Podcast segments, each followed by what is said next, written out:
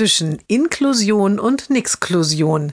Jeden Montag eine neue Geschichte im Blog von Kirsten mal zwei. Heute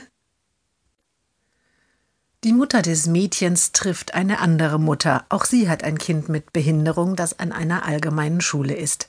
Ihre Kinder waren gemeinsam in der Grundschule. Mensch, so lange nicht gesehen, sagt sie. Unsere Kids sind jetzt schon in der sechsten Klasse. Dann steht ja jetzt die Profilwahl an. Dein Sohn macht sicherlich Technik, oder?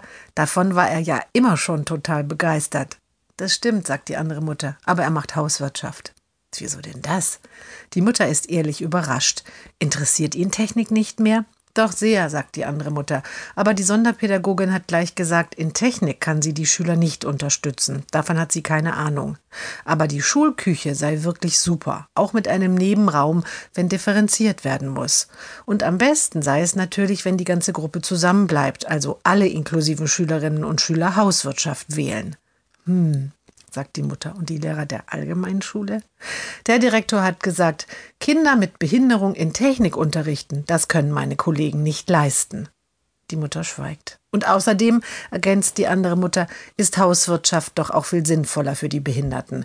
Kochen, sich gesund ernähren, Lebensmittelkunde und so. Und deshalb haben wir uns dann eben für Hauswirtschaft als Profilfach entschieden.